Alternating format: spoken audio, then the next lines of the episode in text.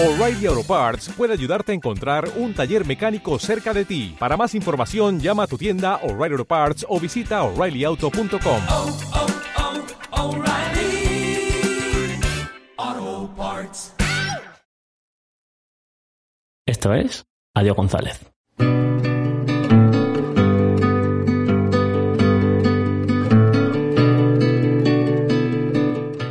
Bienvenidos al primer capítulo de la tercera temporada de Adiós González, el podcast que nadie pidió, pero que aquí está otra semana más, semana en la que me acompaña por un lado el gran Carlos Arroyo Muy buena Álvaro, ¿qué tal? y por otro el gran Juan Castilla. Buenas tardes, Álvaro.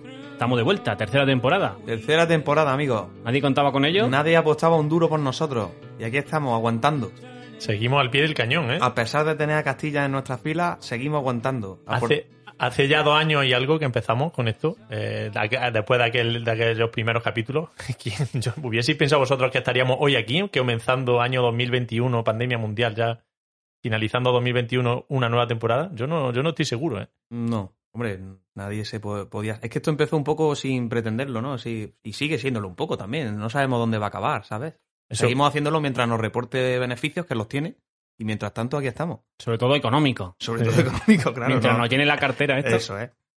Pues bueno, ¿qué tal el, el- el verano este que acabamos de despedir? El verano ha estado muy bien. Yo, de hecho, lo he intentado alargar lo máximo posible. Ya lo sabéis que acabo de volver de, de mis vacaciones en Sicilia, que está una semanita ahí que me cogí en septiembre. Yo este año es que me lo he dividido de semana en julio, semana en agosto y semana en septiembre. Para... Y además, e- early julio. Fue. Sí, sí, fue el julio. Fue eso, por mediados, ¿no? No, no, fue a principios de julio. ¿Sí? Sí, sí. No me acuerdo. Sí, en, la, en la ventana. Cuando fuimos a Fue en la, en la ventana de oportunidad. En la ventana de oportunidad que se abrió desde el 1 de julio hasta el 7 de julio, más o menos, un poco más fue, pero ahí, Sí. ahí, la, ahí la pillaste, ¿no? Las vacaciones. Eh, sí, la verdad que ha estado muy bien. O sea, se me ha hecho el verano muy largo a- al haberme di- dividido la semana y bastante guay.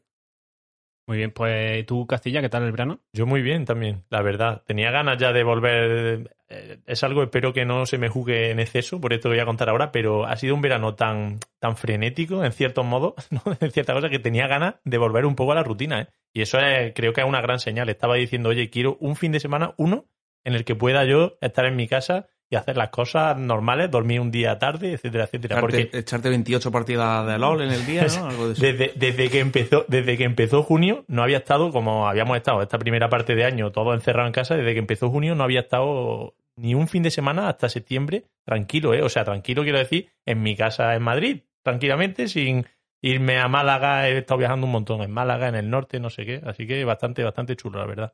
Sí, sí. Bueno, ha sido un verano preverano casi, podríamos decir, ¿no? Un Sí. verano que casi se, se acerca ya a, lo- a los Casi, veranos normales. casi se parecía ya estamos a la antigua normalidad. Y para volver a la normalidad, qué mejor que hablar de cine.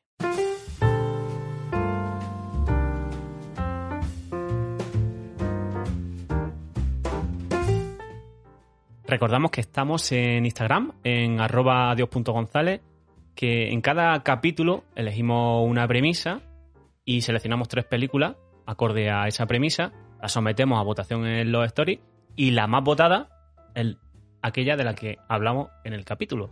En este caso elegimos eh, como temática verano, de verano que se nos escapa de, se nos acaba de escapar de las manos. Se nos va. Y elegimos tres películas. Elegimos, Carlos eligió Verano de 1993, película de Carla Simón, de 2017. Eh, Castilla eligió Call Me By Your Name, de Lu- Luca Guadagnino.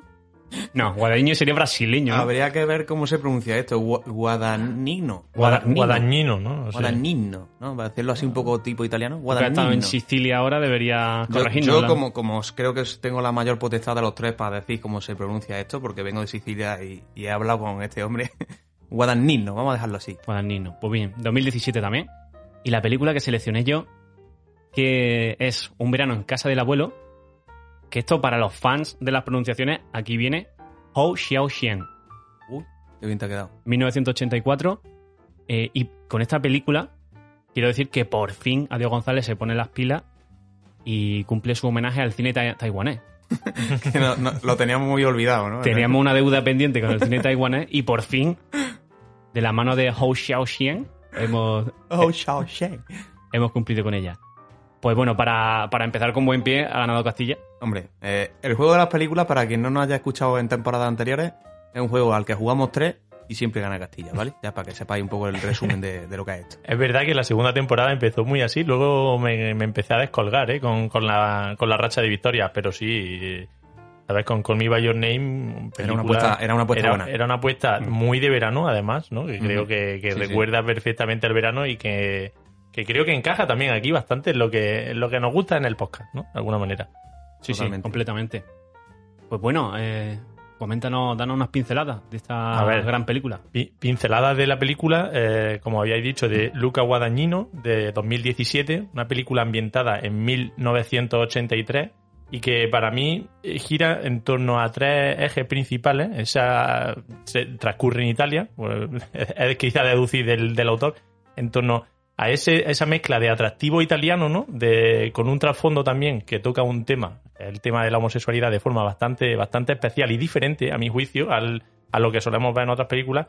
Y luego que creo que también está, está rodeada de actuaciones casi memoriales, diría. O sea, las actuaciones son el, quizá lo más, lo más fundamental de la película, ¿no? A mi, a mi punto de vista. No, no lo único, yo de- de- o sea, destacaría estos tres ejes. No sé. Sí. ¿Cómo lo veis vosotros? Además, yo creo que fue una de las primeras películas, no sé si la primera o de las primeras en las que destacó Timothy Chalamet, que se ha convertido en, en- en- en Sí, el niño sí. mimado de, Sí, de fue Hollywood. prácticamente la, la película que lo encumbró un poco ya en- ¿no? a nivel internacional y lo dio a conocer a, Sí, a sí. Chalamet. Fue, no- fue nominado al, al Oscar por, por mejor actor, también lo fue el, el mejor actor secundario, o sea, aunque no lo ganaron, pero sí, sí, fue la que encumbró a, Chala- a Chalamet, ¿es verdad? Timothy Chalamet, ¿no? Sí, a ver, no- Chalamet. aquí las pronunciaciones ya sabemos, pero diría que es Timothy Chalamet. Sí, y el, el tipo ha cumplido ahora 25, o sea que el de la película es que tenía 21 años, ¿eh? Y se marca se marca una buena actuación, la verdad. Sobre todo lo que tú decías de la conexión que hay en la película entre los dos protagonistas, ¿no? Que, que hay una conexión brutal. Es que te, te crees muy, mucho a los personajes.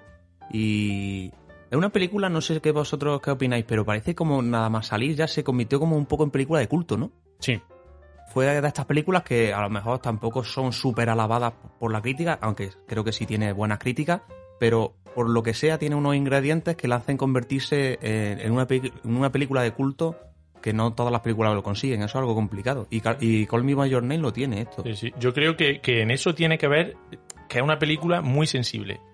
Una película que hemos visto ya un montón de películas dramáticas, ¿no? Rodeadas de muertes, que te hacen salir del cine eh, y estar incluso afectado, ¿no? Que te deja varios días pensando en la película. Y en esta película no hay drama a niveles de muerte, no, no va sobre eso, pero aún así es realmente sensible. Te Sí. toca la fibra por, por lo que decíamos, ¿no? Por esa conexión de los, de los actores, por, el, por la escenografía quizás en donde ocurre, no sé, te trae recuerdos a esos veranos que quizás hemos vivido nosotros en algún momento, de forma relativamente similar, ¿no? Algunos conceptos por lo menos, y realmente, no sé, el que tenga facilidad para llorar en esa peli se va, se va, va a llorar mucho, ¿no? Y el que no la tenga, incluso también se, también se le pueden saltar algunas lagrimillas. Transmite mucho. Ah, para mí creo que transmite muchísimo esa película. es una película que, que está muy bien dirigida y que consigue de una forma sobresaliente lo que se pretende con el cine, que al final es de una ficción transmitir realidad. Mm.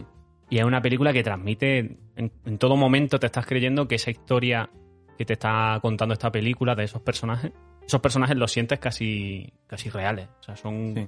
casi personas de las que te han contado una anécdota y tú las recuerdas con el tiempo. Y eso es una, eso, eso es una gran virtud de la labor de dirección en este caso, eh, soportada por unas grandísimas actuaciones. Sí. El director, este Luca Guadagnino, eh, Guadagnino, o como con leche se pronuncie, hay que decir que pertenece a esta nueva generación de directores italianos, porque ya muer- muerta la generación de Bertolucci y, compañía, parecía que el cine italiano podía caer en el olvido, pero ha venido una generación nueva que ha tomado el relevo. Son, de hecho, varios que están todos en una edad muy similar, y eh, por nombrar algunos que os sonarán, eh, además de Guadagnino, está también Mateo Garrone, que mm, dirigió Gomorra, que también os sonará, está Sorrentino, Paolo Sorrentino, y son todos italianos en, la- en los 50, están todos en los 50, 50 y pocos años, y están, están sacando un nuevo cine italiano, dándolo a conocer, que, está muy bien. Y en concreto Call Me Your Name, aunque es producción italiana, bueno, creo que es coproducción con Francia y demás, pero bueno, digamos que el sello italiano eh, trascendió todas las fronteras y en Hollywood fue también bastante fue un éxito. Y otra cosa que quería yo recalcar de la película es la música, que corrió a cargo de Suhan Stevens, que también es un, Sí. un músico bien conocido aquí en el podcast. Y, y- y va genial con la película, porque es que la película es como muy evocadora, ¿no? Es como.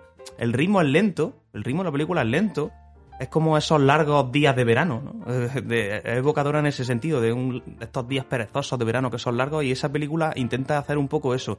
Y tiene como un aire de nostalgia que cuando la ves te, te, te transporta un poco a los mejores veranos que tú has tenido en tu Sí, vida. ¿sabes? Viéndola. Sí, sí, eso es lo que yo decía, que te, te recuerda a conceptos, ¿no? Tú no, no- no has vivido exactamente esa historia, no tienes por qué, pero sí que te, te, te refresca la mente y, Sí. y te hace ser un poco nostálgico. Quizá por eso también deja esa, esa puntillita, ¿no? Cuando, cuando se acaba.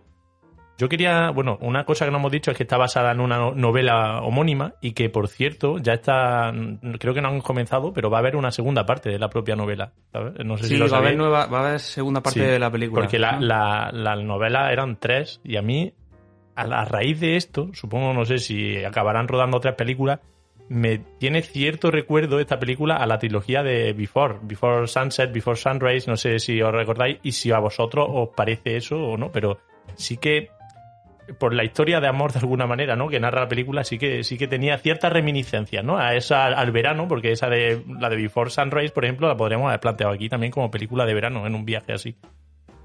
Sí, sí, tiene un poco unas reminiscencias porque al final es, una historia de, un romance o de una historia de amor, pero contada de un punto de vista indie. Es lo que mola, ¿no? Que no es la típica eh, película romántica edulcorada americana. Es, es otro rollo totalmente distinto.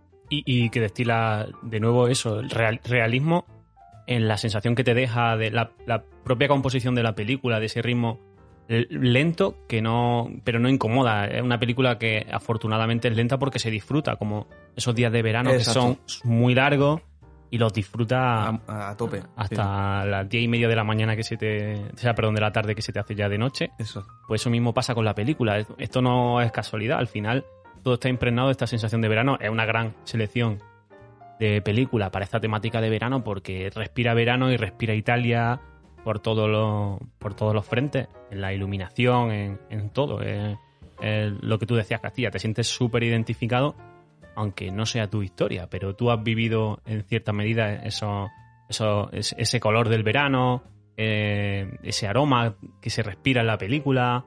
eh, y es una- una gran, un gran trabajo de cine de, de transformar una, una historia en, en transmitir por todos lados esa- ese realismo. No sé si tenéis que alguna cosita más que, que añadir sobre eh, este peliculón, Call Me By Your Name. Yo, yo creo que no, por mi parte no. Recomendar que se vea, que Sí. quien no la haya visto, ¿no? Como siempre hacemos. Que no, mm, vedla, el que no la haya visto, que no la vea en un día de los que esté tremendamente sensible, que todos tenemos de eso, porque igual, igual lo pasa un poco mal. No, fuera de bromas, creo que es totalmente recomendable y poco más, ¿eh? por mi parte. Pues bueno, si os parece, nos sacamos eh, la navaja y abrimos el melón.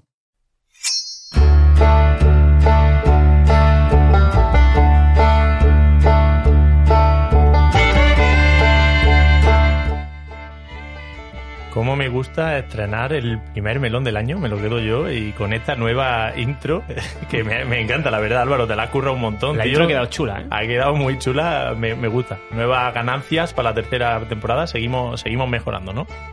Y bueno, hoy chicos, a ver, antes de decir de qué voy a hablar y, y- y qué voy a hacer, os voy a nombrar tres, tres cosas y, y quiero preguntaros a ver si os suena de algo o las relacionáis con cualquier historia. BTS o BTS, EXO, Blackpink, ¿os suena de algo eso que os estoy diciendo? ¿A, a lo- a alguno de los dos o nada? ¿E-, ¿Eso que era la primera palabra o las tres ya juntas? Las tres, las tres, una BTS, EXO, Blackpink, no, nada, ¿no? Este es el tema que de los que le, le apasionan a Lourdes, ¿no? Bueno, yo creo que no, pero mira, esos son tres de los grupos más conocidos de, de lo que, del concepto de K-pop o K-pop, Korean pop, y eso es de lo que hoy justo venía a hablar, del, del K-pop y a contar un poco algunos conceptos alrededor y que, bueno, me co- contéis vosotros también si es que, se- si es que sabéis algo. Creo que es eh, relativamente desconocido en España, seguramente más en, en nuestra generación ¿no? y en generaciones posteriores, pero me parece que sí que tiene un montón de, de flecos interesantes, que, que iremos aquí desgranando algunos de ellos. Y a mí siempre algo de lo que sin casi sin tener ni idea me he ido cruzando con él alguna vez, alguna canción o, sobre todo, ¿no? Ver todos esos fans, cómo se mueven alrededor del K-pop, saber que pasan cosas bastante extrañas. Y por eso hace un tiempo, eh, en casa, acabé llegando al tema. Y bueno, he visto un par de, documentales alrededor, también he escuchado algo de podcast, de podcast y me parecía, me parecía interesante tratarlo aquí. Empezaré diciendo que K-pop viene de. La referencia, claro, es Korean Popular, Popular Music, ¿no? Música popular coreana. Y que es un cajón en el que entra no solo pop, no es de pop, es también de R&B, de hip hop, música electrónica, pero todo relacionado con música moderna, ¿vale? Música moderna coreana que entran así en estos tonos que seguramente tenéis, tenéis en la cabeza y que siempre está muy edulcorada con contenidos visuales. Es, un, es algo que va realmente más allá de la música. Está muy relacionado también el concepto, ¿no? Con el baile, incluso ahí ya ha creado alrededor una cultura urbana, ¿no? Por, de- por decirlo de alguna manera. Original de Corea, de Corea del Sur, evidentemente. Cuando hablamos aquí, en ningún caso va a ser Corea del ¿No hay Norte. ninguna referente de eh, K-pop en Corea del Norte? No, no lo hay, no lo hay. Vaya. Y que, pena. y que bueno, es esta cultura que, que comienza en, en Corea, ¿no? Que empieza a popularizarse también fuera de su frontera a finales de los 90 y que llega sobre todo al, al Asia Oriental y empieza a afectar a países pues como Vietnam o incluso como Japón, que es un gran mercado en el que ahora ya hoy día incluso hay lo que se conoce como el J-pop, ¿no? El japonés, eh, Japan pop o no sé cómo sería. Em, el caso es que esta cultura, bueno, o este ya vamos a llamarlo cultura mm, género musical, es un género que, que tiene más ámbito, se empieza a expandir por el mundo. Eh, realmente en España hoy día hay muchos adolescentes, ¿no? Y gente joven que, que todos son también ultra fans. Ahora, un poco más adelante hablaremos de este fenómeno de la, de la fan base que tiene, que tiene el K-pop y que, y que se está americanizando cada vez más, que está totalmente creciente y esto está relacionado también incluso con políticas estatales. Ahora después también, también os, os comentaré algo, algo de eso. Un concepto también muy importante y totalmente necesario que gira en torno al K-pop es el concepto de idol. Idol, ídolo en español, ¿no? Y que son esos artistas que pueden ser solitarios, aunque ahora está mucho más popularizado en grupos. Hoy día estos, estos que os he nombrado son todos grupos, son grupos al estilo eh, Black eh, Street Boys o, o Spice Girls, supergrupos súper famosos, ¿no? Y que son además de chicos y de chicas. Sí, boy bands y girl bands. Sí, totalmente. Boy bands y girl bands que también, em- bueno, empiezan antes, eh, porque empiezan en los finales de los 80, principios de los 90, es cuando ese, esa generación sube un montón y, y además ligado a ese concepto también de la, de la, de la base de fans grande, ¿no? Los Black- Backstreet Boys y, y la Spice Girl tenían mucho de eso y que, como decía, el idol siempre tiene su legión de fans total. Es que eh, realmente son conceptos totalmente ligados y el K-pop sin todos esos fans no se, no se entendería, ¿no? Estos idols son gente joven, gente que es casi como los jugadores de videojuegos, cuando empieza a cumplir cierta edad ya pasa al siguiente, o sea, la vida de, de, estos idols del K-pop no, no llega nunca a los 30 años, ¿no? Y, y que además se diferencian con, con estos de las boy bands más conocidas americanas o de los artistas que tenemos aquí porque tienen actitudes siempre muy humildes, son como muy dóciles, muy buenos, no, no llevan ninguno tatuaje, por ejemplo, no, a ver, señales que indican que son como muy dóciles. Y esto tiene que ver también con la cultura y con cómo se forman, porque es que es, es increíble, es increíble. Y ahora pasaré a ¿Cómo eso se forman las bandas? cómo se forman las bandas que son, ya lo voy adelantando, totalmente artificiales. Las bandas más conocidas y, y del, del auténtico co- eh, K-pop, estos son totalmente artificiales, son realmente eh, un sistema de fabricación de estrellas, ¿eh? Sí. De- total. E- Esto eh, es propio de la cultura oriental y se ve muy bien en la peli que hablamos en la temporada pasada, Perfect Blue, Sí. de Satoshi Kon. Va de eso precisamente, va de, de un trío de, de idols, de, en este caso entiendo que J-Pop, porque la película es japonesa, y el, lo mismo, eh, al final se le pone el, el adjetivo de japonés o coreano en función de dónde nace la banda en cuestión, pero el- los métodos de fabricación son los mismos al final. Sí, sí. Eh, en este caso, en la película de, de Satoshi Kon, eh, sobraba uno de los, de los integrantes, de las tres integrantes, y le, le fabrican una carrera aparte y la, Sí. le, le cambian el concepto de cómo ella se, se comunica con, su, con sus fans y, y cómo la banda sigue por otro sitio. De todas formas, eso es un poco común, no solamente de las bandas de K-pop, sino de las boy bands y las girl bands, ¿eh? Porque One Direction, sin ir más lejos, que es una de las míticas boy bands de los últimos años, se creó súper artificialmente. La creó el, el, el pavo este que es eh, el creador de, del British Got Talent, de ese Vale, programa. Salió, sí. Ahí salió varios de esos integrantes cantando por separado, se hicieron sus audiciones y este hombre los vio cada uno por separado y decidió que juntos podían tener una banda que fuera One Direction. Y aquí tenemos un ejemplo muy bueno también de una girl band, que era la Sex Bomb. Eso, aunque parezca que no, eso fue fabricado. Eso Sí, no, ¿no? fue, Eso no se fue así. juntaron una tarde a las Claro, 5 en, vale. en un garaje. Es que las boy, band, las boy band y las girl bands yo las veo que son más productos de marketing que de tíos que se han juntado a empezar a, to- a tocar juntos en un garaje y que eran colegas. La, ¿sabes? Se- la Sex Bomb no se llevaron los instrumentos a un garaje. no, no, ¿sabes? no empezaron. No así. empezaron en el, en el garaje de, uno de los padres, ¿no? O de, la, de las madres en el instituto De, la- a, a de aprender Sonia a. Monroy. Sonia Monroy no puso su garaje para. No. Eh, entiendo, entiendo lo que decís y sí es cierto que creo que, que va en esa línea, pero Sí, pero tiene mucho más acentuado. Tiene, tiene mucho, muchísimo más acentuado. Y es que esto es una de, la- de las grandes contro- controversias ¿no? que tiene este sistema de, de fabricación de estrellas, realmente. Es que es que así. Eh, para empezar, está dominado totalmente por, por empresas grandes de coreanas, discográficas o se, hacen llamar agencias de, de entretenimiento súper grandes que hacen audiciones por todo el mundo para encontrar a las siguientes o a los siguientes ¿no? candidatos a ser idols. ¿Y qué es lo que hacen? No los contratan, no, lo- no los buscan cuando tienen 18 o 19 años, que es cuando tienen ya que estar o 20, eh, siendo los idols, sino que empiezan a hacer audiciones a gente de 12, 13 años. ¿eh? Y, Los y cogen- lo- Esto es como los futbolistas, ¿no? Los cogen ya desde pequeñitos Mira, y, los meten en la fábrica, en la masía. Justo estaba pensando que se me, se me parecía cuando estaba viendo, hay un documental que lo recomiendo que lo veáis, a ver, no es el documental que, que emocionó a Steven Spielberg, pero está, es- si, si quieres investigar un poco y, co- y conocer algo más del K-pop está interesante, que es sobre un grupo de los que he nombrado antes, se llama Blackpink, Light Up the Sky, narra de forma relativamente benévola, ¿no? No te cuenta todos los entresijos turbios, pero sí que se ven. Yo estaba viéndolo y estaba flipando con un montón de cosas. Luego te pones a investigar y descubres descubre todo eso. Y es verdad que es un poco como el sistema que tenemos aquí en España, bueno, en España no, en Occidente, para entrenar a futbolistas casi, ¿no? Y encontrar a los niños con mayor prodigio. Pero es que una vez que, imaginaos, ¿no? La audiencia de estas chicas, son cuatro chicas, una la cogen en Australia, otra la cogen en Nueva Zelanda, tienen ascendencia coreana, pero han vivido allí, hablan perfecto inglés también, que es algo positivo, y empiezan y se las llevan a Corea totalmente lejos de su familia, una con 12, otra con 13 años, allí se encuentran en una academia con, no sé, pues 25 personas a la vez, ¿no? Como una clase, y empiezan a recibir, a recibir formación, no solo en canto, evidentemente en canto, en baile, porque ya decía, esto está totalmente asociado al baile, un concierto de, de- de esta gente. Yo creo que estaría guay ser fan de esto porque tiene que ser muy divertido, porque es totalmente un despliegue brutal, no es solo, no, está, no gira en torno solo al- a, la propia voz, ¿no? Evidentemente, y la forman también en idiomas, en redes sociales, en modales, les prohíben, por supuesto, fumar, beber alcohol, no tienen relación fuera de, de lo que es la, la- la propia academia, ¿eh? Entrenan 14 horas, eso lo dicen ellas en el documental, 14, durante años, 14 horas diarias.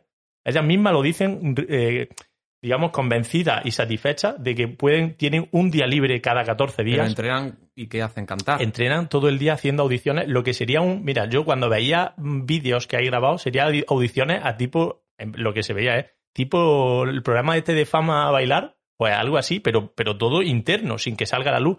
Las ponen continuamente a, a entrenar eh, baile, a dar clases de idioma, pero así con, con una política súper dura, ¿no? Algo que creo que en un país occidental sería difícil de, de asumir y que al- Mm, un padre incluso no querría, porque yo pensaba lo de los futbolistas y si la vida de un, de un niño que entrena puede ser más dura, pero no creo que llegue en ningún caso a esos niveles ¿eh? de, de extenuación que, que tenían o que tienen esta gente. Es un trabajo un poco precario ser idol en una K-Band, ¿no? En K-Band, en... Si, si, En llega, si llega luego ya, pues te conocen, eres como la mayor referencia para, para un país entero y ya cada vez para más sitios, porque en España hay mucha, mucha, muchos fans de eso, pero claro, no creáis que todos los que entran ahí llegan, llegan una mínima parte son los que se convierten en idols, ¿no? Tal y como lo estás contando, me, me vienen reminiscencias de la política que utilizaba la URSS con, con las gimnastas, Sí, con, sí, sí. Justo eso. con los, con los Juegos Olímpicos. O justo, o incluso lo que parece es que China es un país tan, tan cerrado que no sale esa información, pero lo que parece que es hoy día también China con política de deportistas, que cogen, si el niño o la niña en concreto juega bien o se le da bien la gimnasia, empieza y desde los 8 años está entrenando 30 días al mes, ¿sabes? Gimnasia. Algo así, En, el muy... fo- en el fondo es tradición eh, comunista de soviético. O sea, no es casualidad que China que digamos que es el país que, que, bueno, de los que conocemos un poco, porque luego está Corea del Norte que, que otro, otro cantar, ¿no? Pero de los países así más abiertos, entre comillas, eh, el, el que más recuerda Sí, a, sí, sí. a- a esa URSS y al final esa forma de entender la vida y la política y de cómo el, el- el Estado tiene que intervenir mucho en Sí, sí. forman parte en- en- activa de la vida de, la- de las personas, de la sociedad. Eso pasa en China y Sí. no es casualidad. Y aquí en un entorno capitalista, al final, esto lo, lo, lo gobiernan, ¿no? Ya lo decía, la- las grandes, grandes discográficas, pero que es otro de los, de los puntos importantes que yo traía, es que está muy apoyado por el Estado. Esto es algo que allí no, evidentemente tendrá una parte de la sociedad que condene un poco esta situación en cierta parte, pero pensad que para el Estado es una forma total, es una cuestión de Estado en parte porque es una forma de exportar cultura eh, coreana a todo el mundo, porque así hace que se expanda la cultura un montón. Toda esta gente, los miles de fans que haya en España, hablo de España, que no es un país que destaque por, por ser súper fanática de, del K-pop, eh, no creo que le hubiese llegado esa cultura coreana y todo eso, todo, toda, toda, todo ese bagaje aquí si no hubiese sido por esto, ¿no? Pensad, traigo algún par de datos. Lo primero es que, claro, está muy apoyado por el gobierno y en esos contratos, ahora voy a hablar que los, los chicos son muy dóciles, los idols, y hablan siempre muy bien de Corea, incluso por contrato, no pueden hablar de política, ellos no pueden hablar de temas políticos y solo pueden, solo pueden defender a la patria, ¿sabes? Eso por contrato. En los contratos ya que firman aquellos que llegan a ser idols de verdad, ¿no? No todos los de, los de la academia. Y es un motor económico para la propia Corea porque estos grupos generan un montón de dinero y hacen que exportar esa cultura y que incluso mucha gente vaya a Corea solo por eso. Hay un dato que me pareció eh, acojonante y perdón por la expresión, que dice que en el 2019 un- uno, de, uno de cada 13 turistas, ¿vale? O sea, lo que sería un 8 más o menos, un 7, un 8% de los turistas fueron a Corea alegando que iban por, BTS, por BTS, que es un, eh, un grupo de, de una boy band eh, Sí, esos los que está al que conozco yo. al primer nivel, ¿no? Pero eso- son eh, BTS y, y Blackpink, son la- las dos más grandes, una en chicas, una son cuatro chicas y las BTS estos son seis chicos. Yo no estoy muy puesto en, en K-Bands ni nada, pero sí me he dado cuenta que en el último año estoy empezando a ver que están las K-Bands están abriéndose mucho, sobre todo a hacer em, feat, featuring de estos que le llaman Sí. en la música, con, con bandas, o sea, con grupos en, en Sí. América, en Estados Unidos. Sí. Y una vez que juntas ya una K-Band con Estados Unidos, es como que el altavoz perfecto para que otros países eh, los conozcan. Y BTS creo que han hecho también algún tipo de colaboración con, con grupos gordos americanos. estos, estos son más de corte rapero, bueno, rapero, no sé, más tipo tirando un poco a hip hop. Y sí han hecho muchas, muchas colaboraciones. De hecho, en las propias canciones ya, eh, en parte está chulo porque son muy exóticas por el bilingüismo. La verdad es que esto de mezclar, que ahora ha llegado a España, que hay algunas bandas también haciendo, ¿no? Mezclar la misma canción en inglés y español. Eso se hace desde hace, desde hace algún tiempo ya en Corea.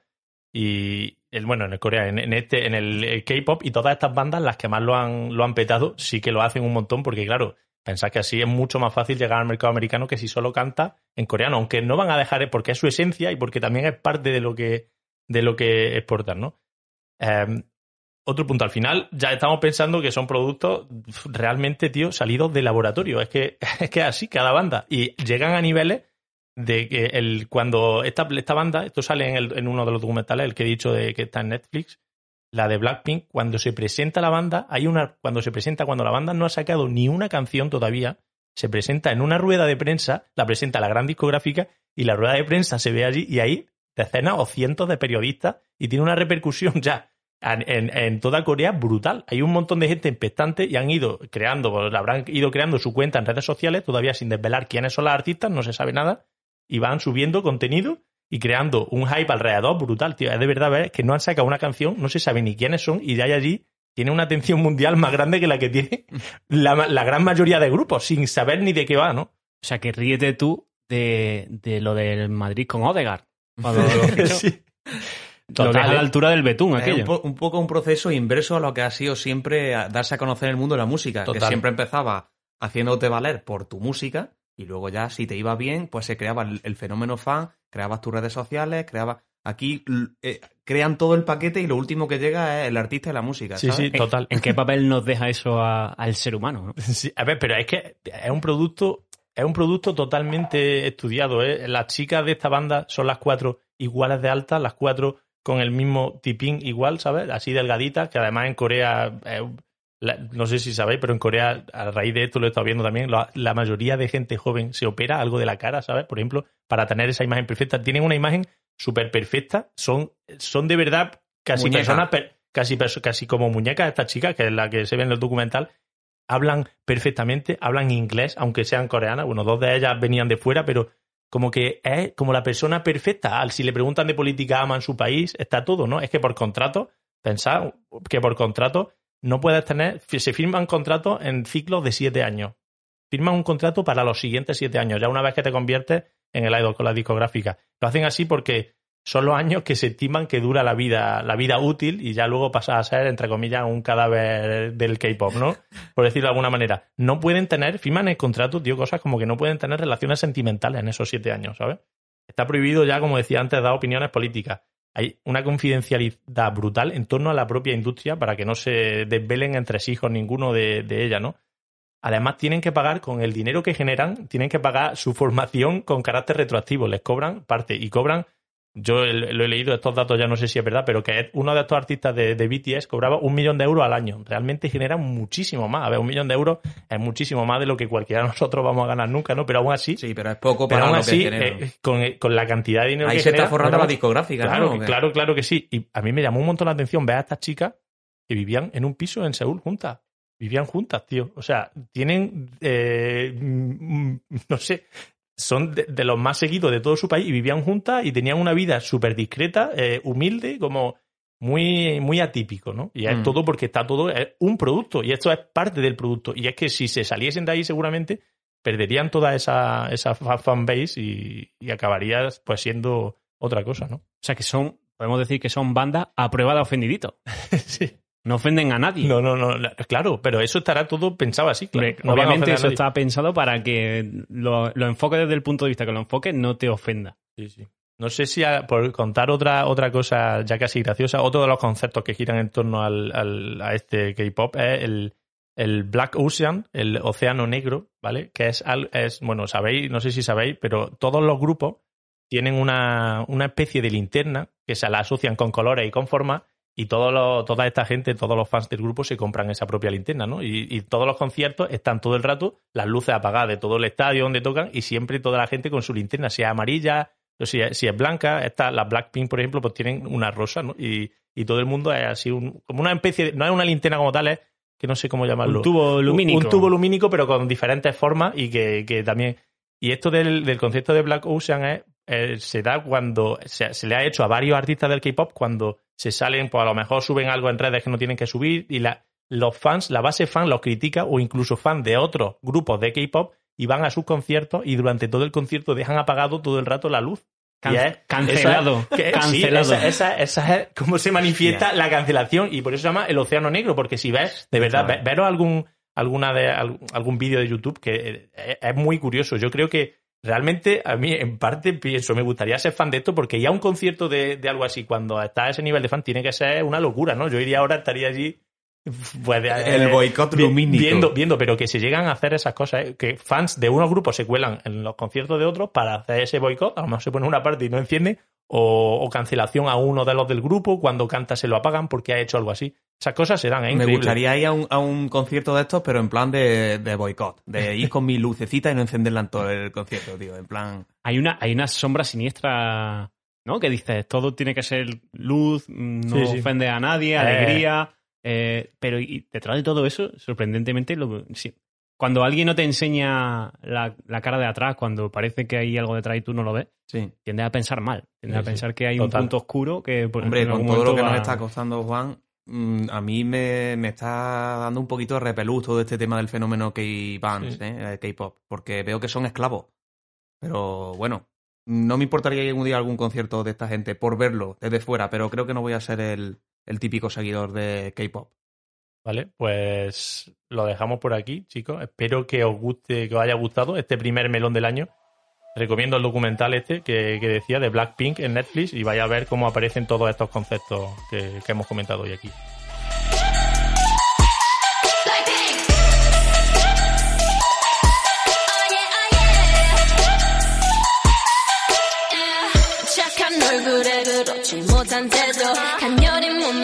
가려진 볼륨은 두 배로 거침없이 찍힌 굳이 보진 않진 않지 블랙하면 핑크 우린 예쁘장한 savage 원하던 대놓고 뺐지 너무래도 칼로 무배기 두 손엔 가득한 fat checks 궁금하면 해봐 fact check 눈 높인 꼭대기 물 만난 물고기 좀 톡해 난 toxic 유혹해 I'm foxy 두번 생각해 흔한 남들처럼 착한 척이 못하니까 착각하지 마 쉽게 웃어주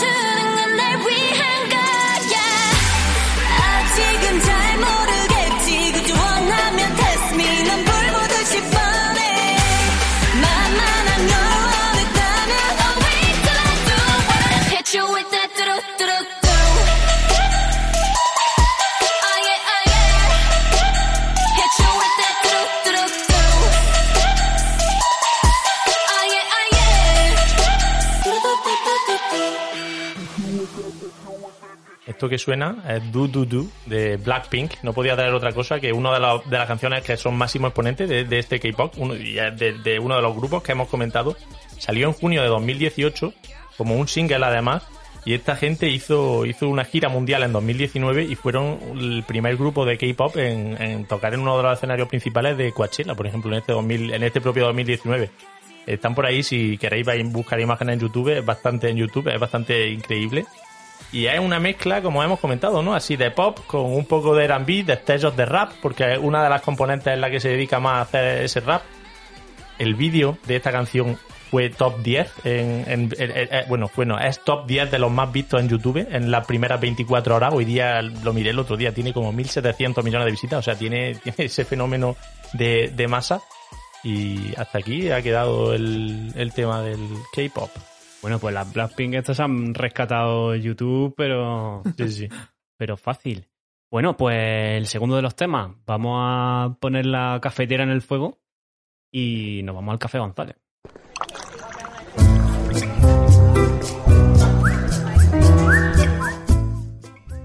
Este primer Café González que me quedo yo mismo, con su flamante cabecera.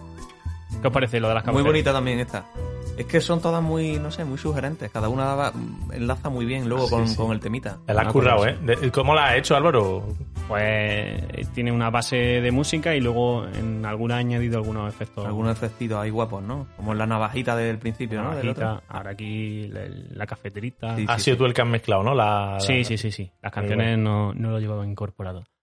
Este primer Café González mm, lo, lo he llamado Polo de Limón Anda. Porque va a ser un tema muy veraniego también para despedir este, este verano y, y tiene el mismo título casualmente que un libro de Íñigo Domínguez que publicó el 6 de julio de 2020, el verano pasado, que yo me he leído este verano, lo, lo, lo, lo editó Libros del Caos, que es una editorial muy interesante, porque mezcla temas de periodismo con... o sea, casi todos sus libros, o me atrevería a decir que todos los que al menos yo conozco, están escritos desde el punto de vista del periodismo. Y en este caso, este Polo de Limón, que su subtítulo ya apunta por dónde va, por dónde va la cosa, es eh, Polo de Limón y otros artículos veraniegos para leer a la metazo, escritos cuando se podía viajar y éramos felices y no lo sabíamos. Joder. Claro. Sugerente. Esto se, este reco- eh, al final es un recopilatorio de artículos de Íñigo Domínguez, eh, el periodista, y, y se publicó en en el verano de 2020. Ah. Era muy, muy proclive a, Este a ser era un superventa, ¿no? era Ese- un poquito ese- nostálgico como nosotros. Y ese, ese verano era el, el- el que había que sacar ese libro, ¿no? Este es el libro, Álvaro, que estabas leyendo, que es que no lo hemos comentado antes, pero una parte de esta estación de vacaciones que, que hemos hecho ha sido los, los componentes de Adiós González juntos por Mallorca, recorriendo Mallorca en una fabulosa y, Y flamante. y- y lu- flamante y lujosa caravana, ¿no? Sobre todo lujosa, sí. No, pero este era el que estabas leyendo en, Sí. en esos días, ¿verdad? Sí, sí. Sí, este fue uno de los que, bueno, el que estaba leyendo en este viaje que hicimos por Mallorca. Y bueno, pues este, este libro, Polo de Limón, está, es, como ya he dicho, un recopilatorio de artículos del, del escritor, del periodista. Y, una, y, en su primera parte eh, estaban enfocados a- al verano. Y voy a coger algunos artículos voy a leer un fragmento o, o describir brevemente de qué va ese, ese, mm, ese artículo y yo creo que nos va a traer suficiente eh, para hablar un poquito sobre verano, este verano que se nos, se nos acaba de ir y, y bueno, a ver qué, qué os parece este polo de limón. Este primer artículo, polo de limón, que es el que da título al libro, y, y- y habla sobre que el polo de limón está desapareciendo. Yo no sé si os acordáis vosotros de Sí, sí. el típico polo de limón. El de, el de toda la vida. el de el toda la del- vida. El del palo y luego ya está. Hay un cocharraco ahí de, de hielo de limón. Eso es. No tenía más diseño que eso. Eso es. Pues él dice que el humilde polo de limón que formaba parte de la clase baja de los helados, que, mm, que eran los baratos, eh, que luego subía eh, un poquito en el, en el cartel de, de los helados y estaban estos que ya tenían como, como un, un concepto, un trabajo conceptual. Estaban el, el Colayet, el Micolapi, Sí. el Frigopié, el Drácula. Ya había un diseño detrás. ¿no? Claro, ahí ya había, había un personaje dibujado, había, había un trabajo de concepto detrás de eso, ¿no? Luego estaban los de crema y finalmente arriba de todo, pues estos de cucurucho o de bombón, estos de. que eran como eh, el- el- la- las estrellas del, del cartel, los que eran los más caros, que estaban situados arriba del todo, ¿no? Sí. Y él dice que, que el polo se fue viniendo a menos hasta que un día directamente desapareció de los carteles, ya no existe el, el polo de limón en los, en los carteles de helado y que ya no existe la clase media de los helados, ya llegas tú a, con tu euro a comprarte un helado y, y te va de vacío, porque no existe ninguno ya que te puedas No, comprar. de, de euro ya no ha quedado nada, macho. Que está, eh, se han puesto caros, ¿eh? Exactamente. Y, y luego él señala que curiosamente el polo ha reaparecido como un producto pijo ahora, que en las tiendas especializadas, en los polos estos de las tiendas que solo venden polo. Sí, como muy artesanal, ¿no? Llama este rollo de polo. Claro. Y, él- y él señala finalmente que era un placer sencillo y barato que ahora lo queremos complejo y caro. Y Sí. Pero ese, ese concepto aplica a más, a más cosas, ¿no? Eso es, al final está, está hablando de, de los polos como, como una dinámica en la que todas esas, esa- esos elementos sencillos de nuestros veranos, de los que recordamos, conforme va pasando el tiempo, parece que necesitamos que sean cada vez más complejos.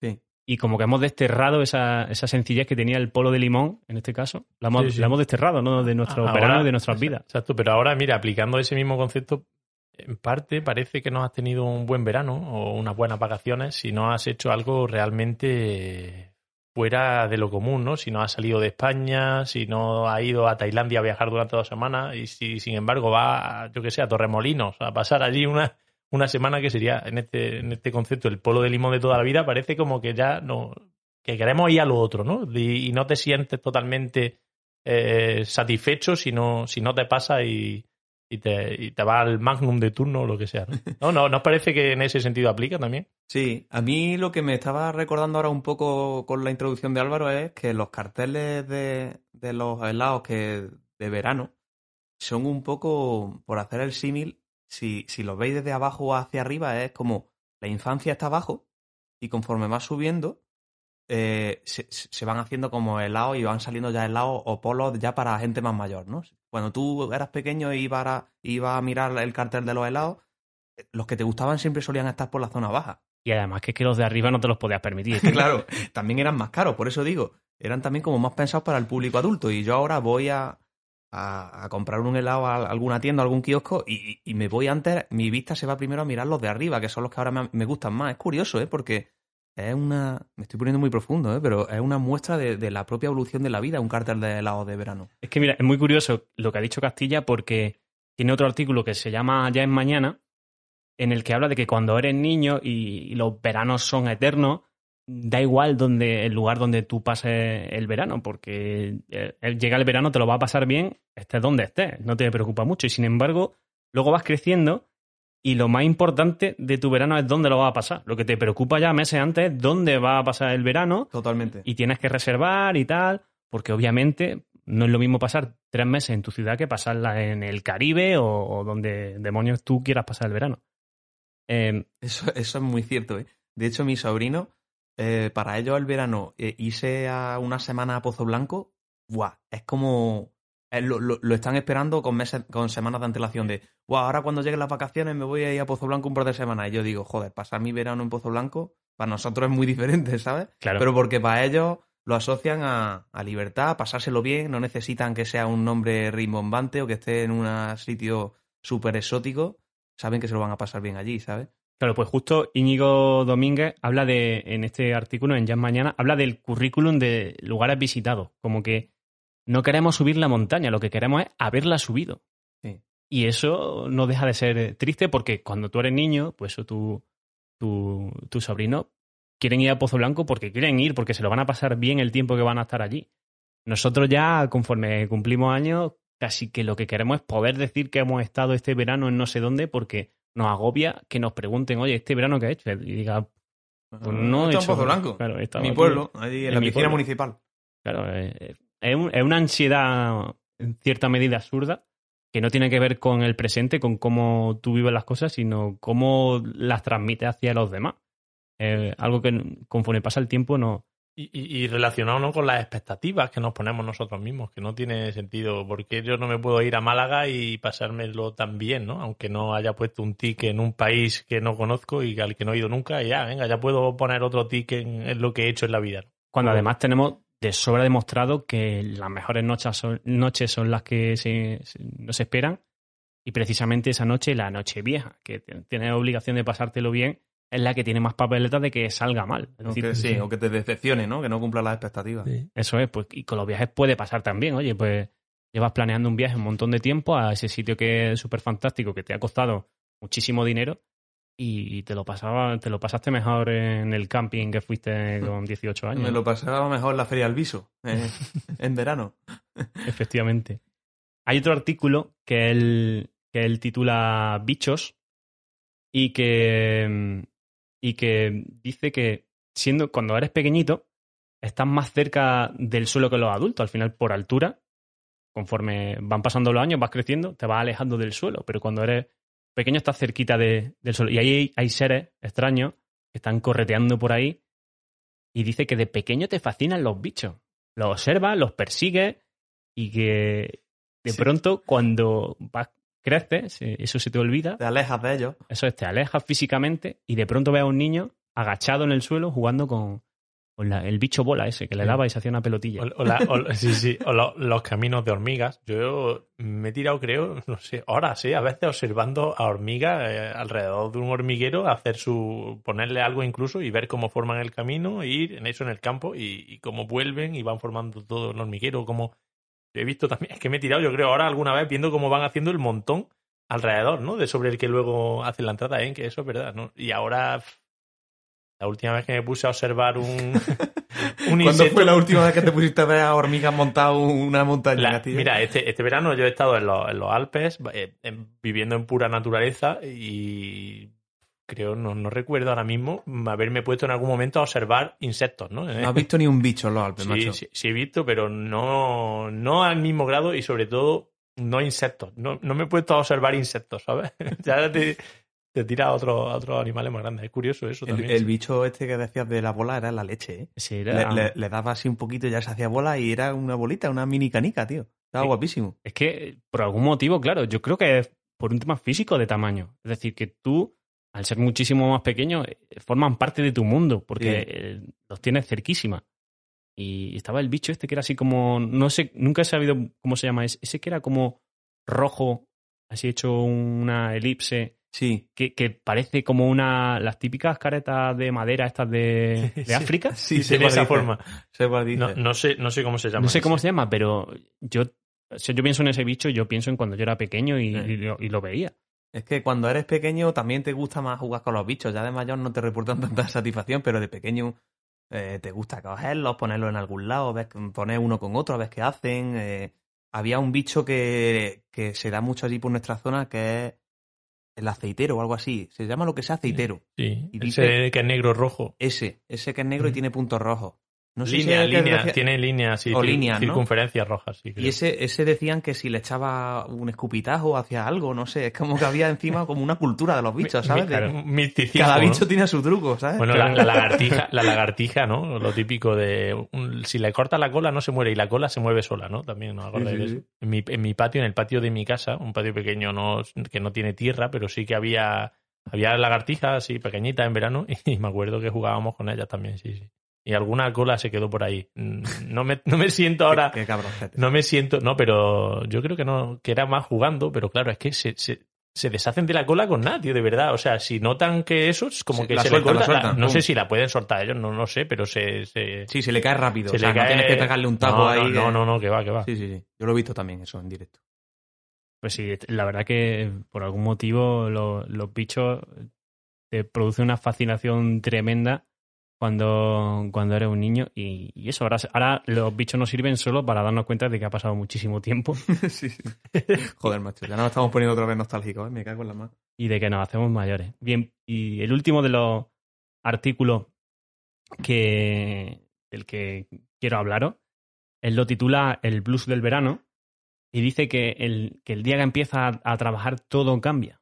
Todo, tu vida da un vuelco tremendo y todo, todo cambia. Porque cuando trabajas piensas que la vida se te escapa en el trabajo, pero cuando no trabajas te agobias porque piensas que deberías estar trabajando. Es decir, cuando tienes trabajo estás agobiado porque pasa mucho tiempo en el trabajo, pero cuando no tienes trabajo estás agobiado porque no tienes trabajo y lo único que piensas es en, en- en que deberías tener un trabajo.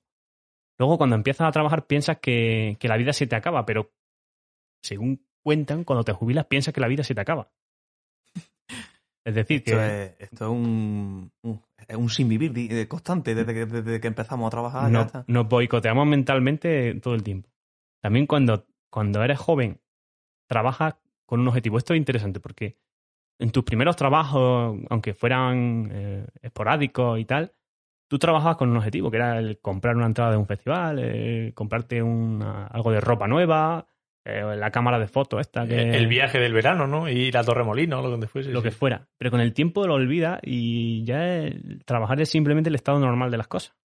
Sí, ya no, no, no trabajas pensando en comprarte algo concreto, ya es. ¿No? Tengo que, ¿no? Tengo que Eh, lo, trabajar. lo ves de otra manera. Con el, si no trabajo, no, no salgo adelante, no sigo, ¿no? No, no. Sí, no. Ne- Necesito, sí, es. Necesitas estar metido en la rueda de la vida y como todo el mundo y todo el sistema está metido, estar fuera como que te hace sentirte mal, ¿no? Si, yo los meses que estuve sin trabajar aquí cuando me mudé a Madrid, de que hice ya un poco el cambio de la antigua empresa a la actual, que pasé varios meses sin trabajar, yo, yo estaba mal. Yo quería, quería volver ya a la rueda, a, a- a levantarme el lunes, irme a una oficina, no sé qué, y luego empecé a trabajar y a la, sena- a la semana estaba ya diciendo, joder, tío, con lo bien que estaba yo. Y, y- y yo es algo que... Insatisfacción constante, constante. Yo es algo que he vivido hace también no, no mucho tiempo, un año o algo así, cuando estudié el máster y tardé un par, dos, dos, tres meses en encontrar el trabajo. Y es verdad que ya en la parte final del máster y eso estaba, creo que lo que has descrito es totalmente un acierto. O sea, en vez, en lugar, no es que no disfrutase de mi libertad y no estuviese yo llorando cerrado en el cuarto, no llega a ese nivel extremo, por supuesto que no, no pero, sí que es verdad que la intranquilidad de tengo que encontrarlo me, me hacía perderme ciertas cosas, ¿sabes? Y me hacía en lugar de estar a un nivel anímico de 10, pues estaba un poco más bajo, un 8. No estaba, ya digo, no me afectó profundamente, pero sí que te, te deja ahí cierta, ¿no? Cierta intranquilidad. Supongo que es algo humano, pero es algo que, que aquel que sea capaz de, de evitar y controlarse para no, para no sufrirlo va a disfrutar más de la vida que, que, que el que no. Yo creo que con el tiempo al final vamos desarrollando un boicoteo propio, nos boicoteamos mentalmente a nosotros mismos, que nos impide muchas veces, est- estamos en situaciones en las que no podemos cambiar nada porque tienes trabajo, no tienes trabajo, ¿vale? Y estás, eh, yo qué sé, pasándolo bien con amigos, debería estar pasándolo bien, pero tú estás pensando solo en que no tienes trabajo y estás mal. Cuando dices, mira, estas tres horas que me quedan por delante, da igual lo que haga, no voy a encontrar trabajo Claro. podría disfrutarla y mañana por la mañana me preocupo y empiezo a mover ficha para cambiar algo, pero cuando no puedes cambiar nada es absurdo que te estés preocupando de, de las cosas. Y eso de pequeño lo tienes clarísimo, porque, no sé, tú has suspendido una asignatura, pero a las seis tienes partido de fútbol, Y se te olvida rápido. a ti se te olvida el, el suspenso de- de- del examen. Pero es, es muy cierto que tal y, tal y en, el, en el sentido vital como yo lo he vivido. ¿eh? Hay gente que por unas razones u otras du- durante sus estudios universitarios ya em- o incluso antes empiezan a trabajar y a compatibilizar. Yo la verdad es que había tenido casi ningún trabajo antes de realmente ya incorporarme de lleno al mundo laboral. Y yo creo que, fíjate, no había pensado esto, pero quizás ese es el día en el que de verdad ya te haces adulto. Tú puedes llegar y seguir pensando y seguir viviendo en muchas cosas similares, ¿no? Los fines de semana, viajar, pero ya tienes siempre la obligación continua de estar un día a las 8 o a las ocho y media, a la hora que tú quieras, sentado y de lunes a viernes eso va a ser tu rutina. Que sí, que vas a pillar vacaciones, podrás, pero esa rutina como tal yo no la había tenido de estudiante. De estudiante siempre vivía en una casi eterna libertad y yo he sido un estudiante responsable que iba sacando mis cosas, pero a lo mejor una semana o un día salía de fiesta, al día siguiente no que pues no iba a la universidad, ¿sabes? Eso en el trabajo no lo puedes hacer, ¿no? O una semana se montaba un viaje para ir a donde y yo me, me podía saltar dos días y estudiar más después y recuperarlo. Eso una vez que ya te incorporas a la vida laboral de lleno, cambia, es que cambia totalmente, es, es un punto es un punto de cambio brutal, sí, sí. Sí, el trabajo es la herramienta definitiva para educarnos en, en agachar la cabeza, Para ser dóciles. ser dóciles y, y, en parte te enseña a que a lo mejor no eres tanto la hostia como tú te creías Sí, sí. y te pone un poquito en tu sitio. ¿no? pone ahí en el sistema Sí. de los ver, borregos. estamos viendo solo eh, y haciendo foco en esa parte, ¿no? Evidentemente también te da unas libertades que, que no tenía antes, ¿no? Pero en, en otros sentidos, ¿sabes? En otros sentidos y en poder de verdad hacer lo que tú quieres, que antes no puedes, pero, pero sí, sí, en este totalmente. Yo para cerrar el tema tuyo, Álvaro, porque está quedando como una visión muy, Sí. pues, muy nostálgica, pero nostálgica mala, ¿no? Siempre hablamos de la nostalgia buena y la mala. Voy a retomar el primer punto que comentaste de tu tema, que fue los polos de limón. Y quiero deciros que hay polos de limón a la antigua usanza en el Mercadona. Esto es un poquito propaganda, pero es que yo este verano los he comprado porque los vi. Los hay de fresa y de limón. Y te los compras así, creo que vienen un paquete de 12 y son el típico polo de como tú nombrabas. El antiguo polo en el que an- antes te podías comprar uno en Bien. kiosco, pues Mercadona lo ha rescatado y lo ha puesto bien baratito y yo los tengo en el congelador de mi casa ahora mismo, ¿eh? Sí. O sea, la vida puede seguir con el polo de limón a la antigua usanza. Pues vamos a cerrar con eso. La felicidad es Mercadona.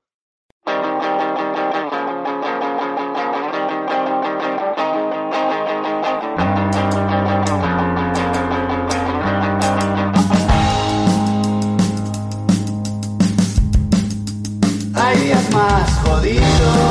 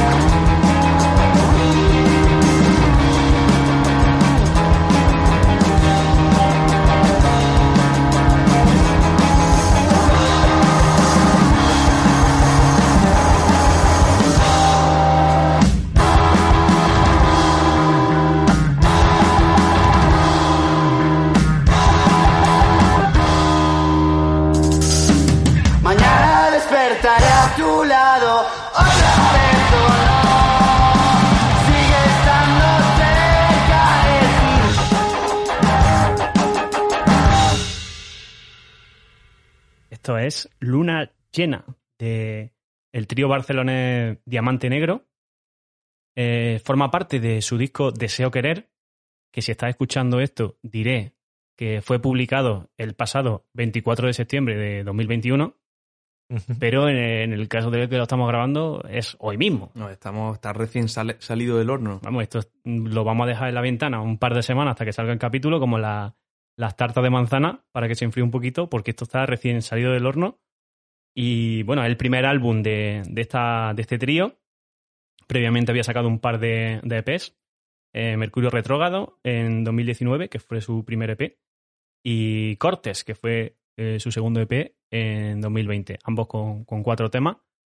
Y, y bueno, es una banda muy interesante que tiene este rock que, que lo, lo hemos comentado mientras escuchábamos la canción, que recuerda a estas bandas de rock que están saliendo ahora. Sí, hay muchas horas de este tipo, ¿no? Sí, se está recuperando el rock.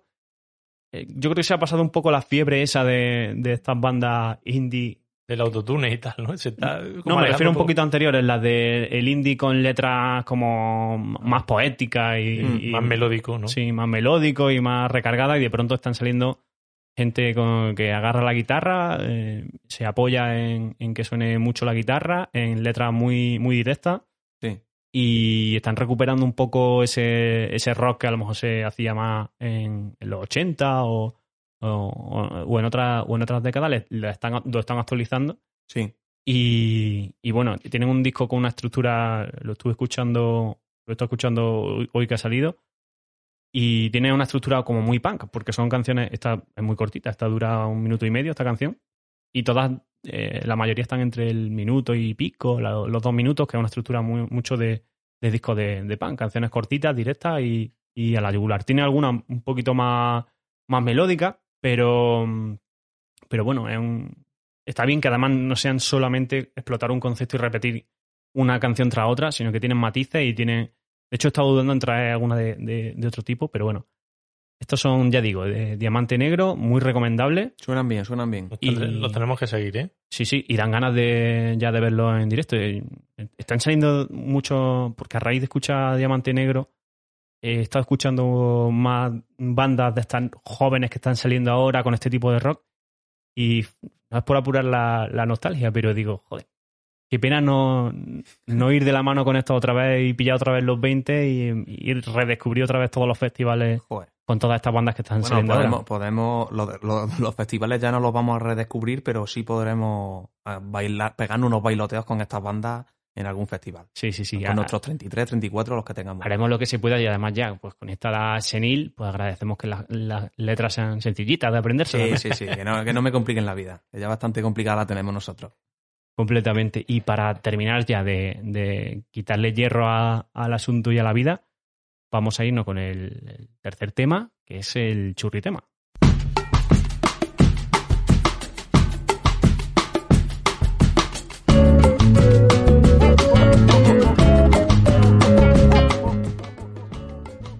Pues nada, el churritema no podía ser de otra manera que me lo quedara yo en este primer capítulo de la tercera temporada. Ya sabéis que el churritema es un término que yo acuñé porque me especialicé mucho durante algunos capítulos de Adiós González en traer grandes churritemas. Sí, sí. Y, y voy a acabar yo hoy el, el primer capítulo de esta temporada con un... Bueno, quizás, fijaos lo que os digo, quizás no...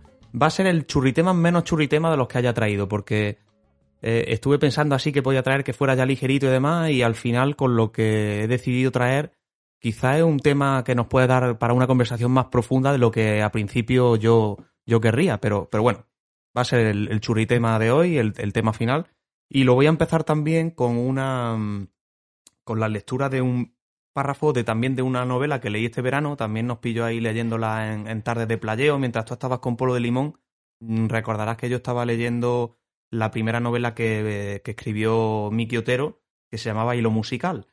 Y un día leyendo esta novela vi un párrafo donde hablaban de un concepto que a mí me gustó mucho. Y le me acuerdo que le eché una foto a ese párrafo y me lo apunté. Digo, esto algún día lo comentaré en el podcast. Y creo que era buen momento para traerlo hoy y, y ver qué opináis vosotros. Primero voy a, voy a leeros literalmente, textualmente, este párrafo y donde un- uno de los personajes de la novela se lo está explicando a otro y ahora comentamos, ¿vale? Lo que le está explicando es el concepto de la nostalgia del futuro, ¿vale? Y, el hombre eh, le dice al protagonista de la novela, le dice lo siguiente. La nostalgia del futuro es la nostalgia por las cosas que sabes que nunca harás, pero cosas de verdad, no cosas que te inventas. No volar con una bombona de butano de mochila, ni comer pulpo en pastillica. No. En todo aquello que podrías hacer si fueras de otra forma. La nostalgia del futuro arranca en el pasado y está en tu carácter. Y tu carácter es lo, que te ha pasado y lo que has elegido. No lo heredas en tus genes, tu carácter es culpa tuya. Por ejemplo, yo estoy aquí en esta barra de bar y tengo nostalgia del futuro, de las cosas que podría hacer pero que no haré, las cosas a las que renuncié cuando era más joven y que ya nunca tendré por como soy ahora. Eh, yo cuando leí este párrafo me impactó bastante. Digo, hostia, la nostalgia del futuro. Fíjate que aquí hemos hablado muchas veces en, en el podcast de la nostalgia del pasado. De hecho, es un podcast muy nostálgico, ya lo sabemos, es una de las señas de identidad de Diego González. Entonces, eh, dije, la nostalgia del futuro, que yo no la trabajo tanto, también la tengo que llevar al podcast. Y, y ves que ves que pueden opinar mi- mis compañeros de ello. Hombre, nos- mm, está bien que no solo nos deprimamos con la nostalgia del pasado, Sino que sino que añadamos nuevas formas de ser deprimentes. Sí, sí, la verdad que este concepto me impactó, ¿no? Porque viene a ser un poco como las cosas que no te atreviste a hacer en su momento o que no quisiste ha- hacer en su momento por X razones y que, y que ya no será posible que la haga. Lo que, lo que pudo haber sido y no fue ni será. ni será ya, ¿vale?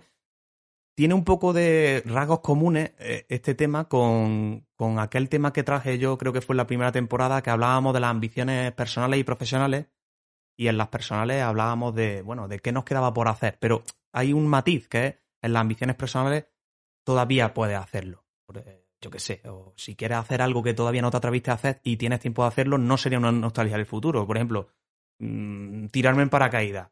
Ah, pues una cosa que yo no me atreví a hacer. Bueno, pero todavía podrías llegar a hacerlo si coge- recoges el valor suficiente para hacerlo, ¿no? O cuando hablamos de las ambiciones eh, personales o profesionales, Álvaro, yo me acuerdo que tú comentaste dedicarle más tiempo a la escritura, ¿no? Meterte más de lleno en ella, que ocupará una parte más importante de tu vida porque tú eres una persona que escribe muy bien y intentar escribir algo, en fin. Pero bueno, eso no sería nostalgia del futuro porque todavía lo puedes hacer, ¿no? Yo nostalgia del futuro, tal como lo explica este personaje aquí en la novela, eh, lo entiendo como, bueno, sí, como en un determinado momento, un camino que, que Claro. cogiste, pero de- dejaste, dejaste de, de escoger otra cosa y esa cosa ya es irreversible y no la podrás hacer. ¿vale? Caminos que han pasado y, ¿no? Algo que tú podías hacer, por ejemplo, con 20 años o con 17 o lo que sea y ya no Y- y tienes. ya eso, no lo hará. Por Ya, ejemplo, no, ya no lo va a hacer. El, típico tengo- ejemplo que se me vino a mí a la cabeza primero cuando leí esto de la nost- nostalgia del futuro, pues sería eh, montar una banda de rock con 20 años. ¿Podría montarla todavía? Sí, podría, pero ya no será igual, porque yo ya tengo 33 años. Eh, montar una banda de rock, ya lo hablamos también aquí en un capítulo, montar la banda de rock con 20 años tiene unas, unas connotaciones diferentes, porque está en un momento de la vida tuyo diferente y a lo mejor más preparado para tener ese tipo de experiencia que hacerlo ya con treinta y pico, a lo mejor con mayores cargas familiares o personales, entonces ya no es lo mismo. Pues eso, eso para mí sería una nostalgia del No futuro. es lo mismo porque además ya te han educado a través del trabajo. Ya sabes Claro. lo que es trabajar. Claro, claro. Yo ya. Es lo que te digo, si ahora montara algo sería, a ver, pero a ver qué huecos tengo para ensayar en la semana que me pille bien, que no me pille cu- currando, con 20 años lo dejas todo por seguir ese sueño. Entonces, eso es uno de los grandes nostalgias del futuro que yo tengo, por ejemplo. Y, y quería ah, pues compartir este tema con vosotros porque me pareció interesante y ver si vosotros se ocurren también algunas nostalgias del futuro que hayáis dejado de poder hacer y que sabéis que, que ya se ha ido. Yo tengo, yo tengo una muy clara que diré primero, la contaré y luego, y luego seguiré con la historia. También te diré lo que, lo que ha supuesto para mí. Yo me he quedado con muchas ganas, tío, de haber pasado eh, una- un año de estudiante o algo así en un intercambio tipo Estados Unidos o haber estudiado algo en una universidad americana por todas esas películas que he visto, ¿no? Y en donde se viven hermandades, donde se hace todo el deporte, se salen esas fiestas locas. Eso, esa espina se me ha quedado a mí clavada. Yo me acuerdo que acabé de estudiar, empecé a trabajar y supe que eso, esa nostalgia de- del futuro, ¿no? Como la, como la, la ha llamado la llama el autor, me- desde entonces ¿eh? me ha acompañado y sabía que eso no volvería. Yo tenía 26 años y decía, esto me hubiese encantado a mí hacerlo, pero ya no, ya no va, no va a tener lugar, ¿no? Porque no puede, no puedo yo ahora irme a estudiar de- derecho a Yale y ponerme allí a vivir la vida con los chavales de 21 años. Eso no, no, no, no va a pasar, ¿no? No está claro. También te digo que a, a la par que te cuento esto, que ha sido una nostalgia mía del futuro, ahora me pesa menos, no sé. Había otro tiempo en lo que en, en los que estos conceptos me han me han preocupado a mí. Eso de me estoy perdiendo, si esto no lo hago ahora, no lo voy a hacer nunca. Y he sido consciente, ¿sabes? A la par. Y ahora, sin embargo, lo veo, lo llevo como con, como con menos peso, ¿sabes? Es algo que, bueno, que sí, que yo soy consciente de que eso se, ese tren pasó, yo ya no voy a, no voy a volver, pero es cierto que lo llevo con, con menos peso, ¿eh? Lo llevo cada vez con menos peso y más como mirando a, mirando más a futuro, no a lo que no he hecho, sino a lo que podría hacer todavía, ¿sabes? Me, me he ido yo mismo transformando un poco en ese sentido. Y yo antes era, era bastante, bueno, bastante, algo más negativo que ahora, dejémoslo así. A a mí esta nostalgia del futuro me parece que es ya mm, regodearse en el, En el dolor. en el dolor totalmente, porque es que ya no es que tú pintes con colores bonitos algo que viviste, No, no, no. sino que algo que ni siquiera has llegado a vivir, que a lo mejor podría haber sido la peor etapa de tu vida y no lo sabes, Sí. es inventártelo mm, y enfrentarte a ello para que te haga el mayor daño posible. Sí, sí. Hacerte un dibujo súper chulo de, de- de algo que ni has vivido para hacerte daño, con Sí, el único sí. objetivo de hacerte daño. Total. Yo cuando lo leí, la verdad que me, me, me machacó. Y es una novela, de hecho, es muy para leer también en verano, ¿sabes? Que de hecho la novela para nada es triste ni nostálgica ni nada. Pero esa frase cuando la leí, digo, joder, macho. No me digas que hay otro tipo de nostalgia que yo bastante tengo ya con la nostalgia. la normal, la nostalgia del pasado ya para mí me, me pesa mucho como para hablar de cosas que ya no voy a hacer por cómo soy yo ahora, de porque también puede ser eso, cosas que ahora mismo podría hacer, pero tú ya eres consciente de que no las haces por porque no te toca hacerlas o porque, porque eres de una manera que ya no, Entonces, joder, me dejó un poco machacado. Yo tenía también apuntado otra que era, que va un poco en línea con la que tú decías, Castilla, que, que era vivir eh, un año en una ciudad tipo Berlín o Nueva York. Vuelvo a repetir, podría, podría hacerlo ahora. Yo podría irme, buscar un curro y hacerlo, pero vivirlo eso con de joven, Sí, pero es que es como, en otra etapa de la vida. es como ir a, a Disneyland, ¿sabes? No es lo mismo ir con 10 años que Eso es. con 40. Eso es. Aunque vaya al mismo sitio y el sitio en principio te ofrece las mismas posibilidades, pero No igual. no es lo mismo quién vaya, es decir, en qué versión de ti vaya. Y, es cierto, pues que a mí me pasa, por ejemplo, con fantasear con vivir algún tiempo en una, en una sociedad nórdica. Mm, Cuando lo veo en las películas, como que me atrae mucho esa forma de. esa forma de organizarse, de entender la vida, tranquila y tal. Pero al final esto es que son. eh, te estás haciendo trampas porque estás haciéndote tú el dibujo para maximizar el daño posible. Porque estás idealizando algo que, que ni siquiera has vivido. Porque malo está que idealices un recuerdo y que te quedes solo con lo positivo y no te acuerdes de lo negativo. Pero ya, quedarte solo con lo positivo de algo que ni has vivido es que. Sí, sí, es, es un concepto. Mira, otra. He, ven- he venido con el churritema para acabar de, de sentenciaros, sí. ¿eh? Cuando he visto el tema que trae Álvaro, digo, verás tú luego con el churritema, ¿sabes? Que va a ser... Mira, otra, otra que a mí me pasó y que, bueno, en cierta parte lo cumplí, era aquello de, de pegarme una vuelta, al, o sea, decir corto y me pego una vuelta al mundo. Algo, un viaje de verdad grande, ¿no? De seis meses, ocho meses con dinero. Me quité un poco esa espina cuando yo me vine a trabajar aquí a Madrid. eh, al final tuve un par de meses de bypass entre que empezaba allí, entre que acababa allí aquí. Me fui solo a viajar yo, que era algo que quería hacer desde hace un montón de tiempo.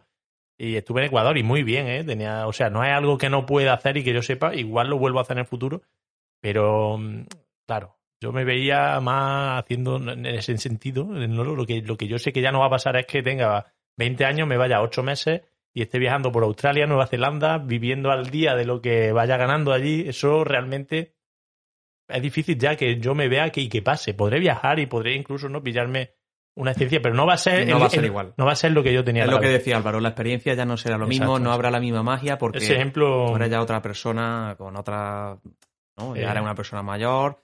Eh, incluso eso, la, la magia de viajar con poco dinero y de donde llegues tener que buscar un poco, buscarte las habichuelas, pues tú ya, que con el pastón que cobra Castilla, Te- eso, esa magia la has perdido. ya, ya no estoy dispuesto. No, pero que quizá es algo que, bueno, me esté un poco yo casi engañando porque pudiese ser real, ¿eh? Hay gente que lo hace, pero yo no me veo, yo sé que ese tren a mí probablemente me ha pasado, ¿no? Pero ya digo, yo, este concepto es, es, es chungo. Es dañino, es dañino. Pensar lo, lo que nos esté escuchando que piensen en sus propias Es nostalgias del dañino, pero, pero yo te digo, eh, a mí es verdad que es algo que me ha acompañado más a otra época, como que tenía, no miedo, pero esa, esa idea, yo me acuerdo que esto se lo he comentado alguna vez a mis padres, si escuchan esto lo, lo van a saber perfectamente, eh, lo de la universidad allí. Pero ahora ya, ya me da igual, ¿sabes? Ya sí que creo que en esta, ahora mismo en la, lo que estoy viviendo no me pesa. En otra época sí, sí ha estado un poco en mi mochila con algo de peso, hombre, no ha sido algo que me haya trastornado la vida, ¿no? Pero sí que he pensado más, fíjate. Luego hay que pensar que hay un montón de casos de personas que han, han discurrido por ese camino que no hemos pasado nosotros y que, y que echamos tanto en falta, que lo han recorrido y han acabado muy mal. Sí, sí, por Sí, supuesto. total. Kurt Cobain eh, acabó mal Acabó mal, acabó mal. y, y- y acabó infeliz. ¿Y qué se le puede pedir más a la vida? O sea, que ser Ku- Ku- Kurt Cobain, mm, tocar en Nirvana, eh, ser el vocalista, ser tener ese pelo, Sí, ser sí. tan guapo y que todo el mundo te quiera y, y eso no te garantiza nada. Al final, nada te garantiza la felicidad y, y estas trampas que nos hacemos, ¿no? De, de, y si hubiera hecho esto, y si hubiera hecho lo total, otro. no tiene ningún sentido. No, no, te, no van a cambiar nada, no te van a hacer más feliz. Lo único que te producen es dolor y daño, no te producen nada, no, no, te, no te cambian positivamente. Y, y quién sabe. A, a mí me pasa de fijarme en algunas personas que digo, jo, mira, a esta persona le ha ido bien, y luego eh, escucharla detenidamente y notar que no le ha ido tan bien como, Sí, sí. como parece. Como que tú no- te crees, ¿no? Claro. Porque tú ves parte de, de lo que hay. Pero... Es que tú tapas con la mano, tapas lo que no quieres ver, que son las partes feas. Y, y, por ejemplo, ahora muchos chavales que, que quieren ser eh, streamers y tal. pues yo escucho una charla y resulta que dicen que llevan no sé cuántos meses sin un día libre, sin salir de casa. Tal, y pues, pues yo eso- esa vida, Eso no lo envidio. esa vida no, yo no la quiero. ¿sabes? Sí, sí. Yo estoy muy de acuerdo con vosotros. Al fin y al cabo, mm, nosotros hemos tomado ciertos caminos, somos, mm, somos mm, parte de las decisiones o totalmente de, de consecuencia de las decisiones que hemos tomado en nuestra vida y el camino que hemos tomado. Eh, otra realidad paralela si se hubiera abierto, si se hubieran tomado otras decisiones, pero tampoco hay que idealizarlas ni pensar que hubiera pasado. Lo que hay que estar contento es con el camino que has cogido y las decisiones que has tomado.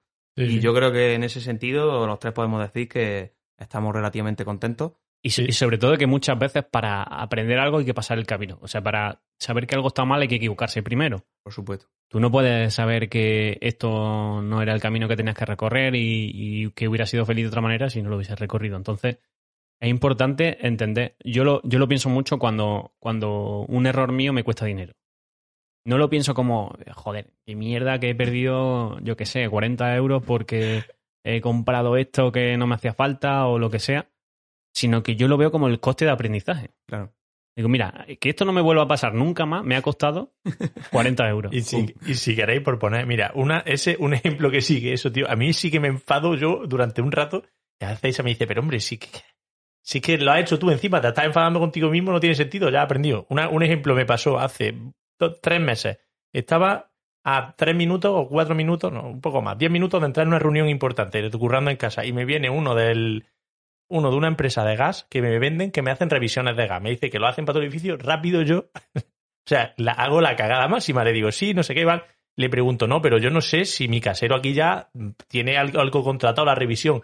Él me dice, mira aquí, mira no sé cuánto. Miramos, no hay nada. Me dice, eso es que no lo tienes. Yo, con la presión de que tengo que irme a la reunión y tengo que estar y que quiero despachar a ese chaval de, de allí que me está intentando vender y creyendo en su buena fe, eso es lo, es uno de los errores. Yo estaba creyendo en alguien que, me, venía a vender a mi casa de buena fe, firmé un papelito y ahora he tenido que pagar. Ya no me he podido deshacer de eso, creo que son 35 euros. Me he pagado por una revisión de gas que no hacía falta, que mi casero tenía totalmente controlada, cuando ese tío pues, me engañó sin querer o queriendo y ahí ya está, ¿sabes? Y, y ese me supuso un poco cabreo, un poco bastante cabreo conmigo mismo, ¿sabes? Eh, No sé qué, no tiene sentido. Tampoco, si que he perdido 35 euros, ¿sabes? Tampoco. Has aprendido, has aprendido que ya es la lectura del gas. que- No, pero ahora la próxima vez, claro, ahora es verdad, yo en ese sentido creo que, que cada vez que me venga a vender algo a los pobres me- voy a tener que estar muy convencido, ¿no? Pero, eh, pero eso me refiero que al final es bueno. O sea, Claro, si tú claro. lo ves desde el punto de vista de- del aprendizaje, lo que pasa es que cuando nos equivocamos, no, no lo vemos. Al final no, no nos paramos a pensar en eso, solo pensamos en, que, jo, no, me han engañado y he perdido 35 euros. Bueno, tú pago 35 euros por un cursillo ultra rápido de que el próximo que venga se lo va a tener que currar bastante más para engañarte. sí.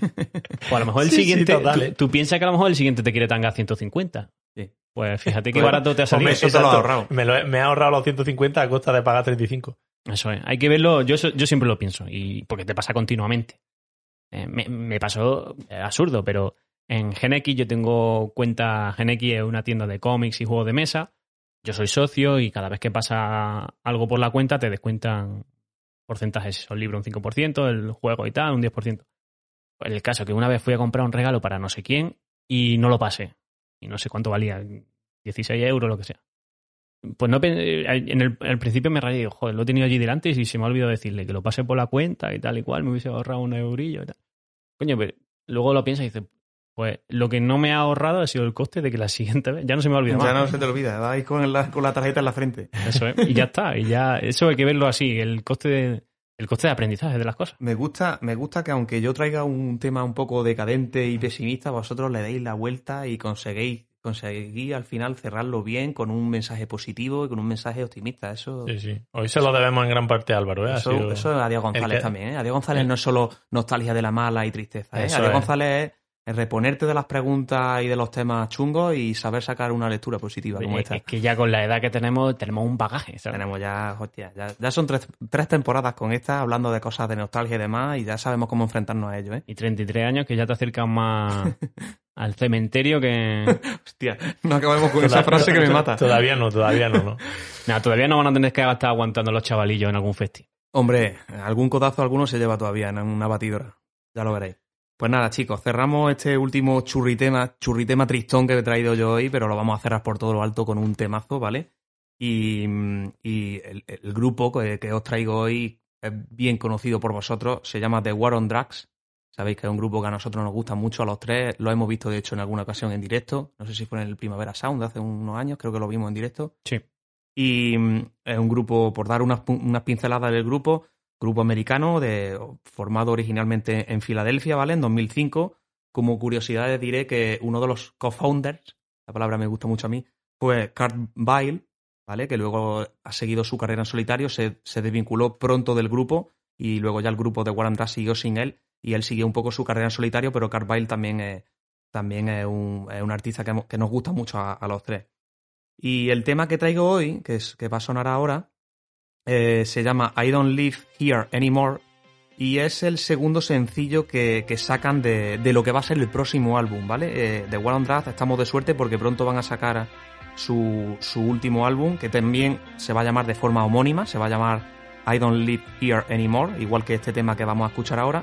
Ya sacaron un primer single en julio de este año que se llamaba Living Proof y ahora el 15 de septiembre, hace muy poquito, han sacado, han sacado este segundo single que contrasta bastante con el primer single por ser son bastante diferentes. Living Proof era como un tema más lento, más intimista y este que vais a escuchar ahora, que ya está empezando a sonar aquí un poquito, suena más al de War on Drugs en estado puro. Eh, se hace ya más uso de los sintetizadores y de ese rollo. Ahora lo vais a escuchar que es un tema que es ochentero. Lo escucháis el rollo ochentero y es una cosa que es uno de los rasgos típicos de esta banda que a mí me gusta mucho, ¿sabes? Además el tema te pone como un... A mí me pone de muy buen humor este tema y me hace un poco transportarme como a querer estar en un en un concierto suyo escuchando esta canción con 20.000 almas al lado de mí, ¿sabes? Escuchándola conmigo. Y nada, eh, el sencillo, ya os digo, lo acaban de sacar. I Don't Live Here Anymore. Como, como, como anécdota, bueno, como apunte diré que sale en, eh, sale en colaboración, feat con Lucius, ¿vale? Que es otro grupo americano formado en Brooklyn y que también recomiendo escuchar, por cierto. Es un grupazo también, de dos chicas que son vocalistas. Y, vamos a cerrar aquí el capítulo, si os parece bien, con, con este tema de War on Drugs, de lo que será el próximo disco, I Don't Live Here Anymore.